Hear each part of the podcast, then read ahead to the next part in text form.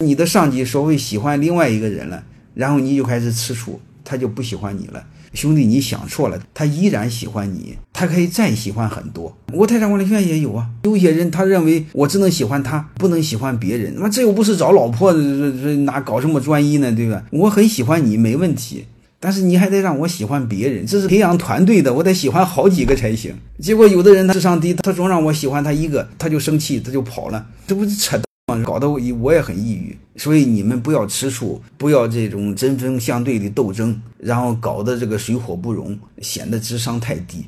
所以你只需要知道一个事儿：越优秀的人，他掌控的资源越多。他就需要更多的人跟他干，我不知道各位能理解吗？所以他就更需要分配更多的资源，哎，然后他也更需要更多的人有业绩，然后他想往上升，来成就他的人生。好了，就不说了，剩下的你们就看看我的那个职场发展课程吧，就是职场背后的很多小的游戏规则，你们都要知道，而且这些东西最好在二十来岁都知道，你别捣鼓的到五十来岁还没知道，那就丢人丢大了，这个成本太大了。有些潜规则是一定要知道的。欢迎各位同学的收听，可以联系助理加入马老师学习交流群：幺八九六三四五八四八零。